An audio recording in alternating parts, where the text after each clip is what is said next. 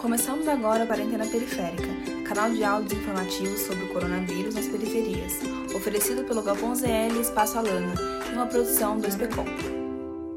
Boa parte do que conhecemos precisou ser diferente e adaptado devido à pandemia do novo coronavírus. As eleições de 2020 não são diferentes. A Justiça Eleitoral conversou com especialistas para criar meios que previnam a disseminação da Covid-19 nesse momento que todos precisaremos sair de casa para exercer nosso dever e direito como cidadão por meio do voto. As datas das eleições municipais desse ano serão em 15 de novembro, o primeiro turno, e 29 de novembro, o segundo turno, nas regiões que forem acontecer. As medidas de prevenção à disseminação e contágio do coronavírus precisam ser seguidas também no dia da votação. É sempre importante lembrar que na zona eleitoral o uso da máscara será obrigatório e você será impedido de votar se não estiver com a sua. Para reduzir aglomerações, o horário eleitoral foi ampliado em uma hora, sendo possível votar das 7 da manhã até as 5 horas da tarde. Nas primeiras 3 horas, das 7 às 10 da manhã, a preferência será para as pessoas com mais de 60 anos, que fazem parte do grupo de risco, mas também será possível votar nesse período mesmo sem fazer parte desse público. Só vai aguardar numa fila diferenciada. Não será medida a temperatura na entrada porque a Justiça Eleitoral acredita que isso possa aglomerar pessoas em filas. A indicação para eleitores que tiverem febre ou forem diagnosticados com a Covid-19 14 dias antes da votação é que não participem no dia do voto e justifiquem a ausência por esses motivos e poderá justificar pelo aplicativo e-título que está na descrição desse episódio.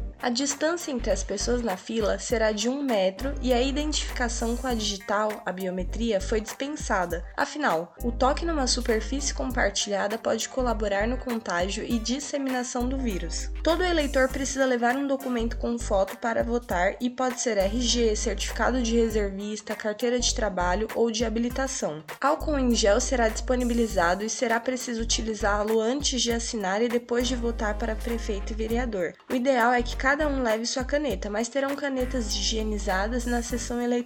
Com a colaboração de todos, teremos o exercício da cidadania e também da empatia. Então, você já pensou em quem vai votar nas próximas eleições? Independente de quem seja seu candidato ou candidata, lembre-se que o voto é um dever, um direito de cada cidadão. Esse podcast é um produto da ação de comunicação sobre o coronavírus nas periferias, uma iniciativa da Fundação Tite Setúbal e Instituto Alana. Realização Espaço Alana e Galpão ZL, com apoio da Sociedade Amigos do Jardim La Pena. Para recomendação de temas e dúvidas, pode mandar no WhatsApp do Galpão ZL, no número 11 9 797 2392, ou no WhatsApp do Espaço Alana, no número 11 9 856 0411. Acesse também as redes sociais do Espaço Alana e do Galpão ZL. E até o próximo Quarentena Periférica.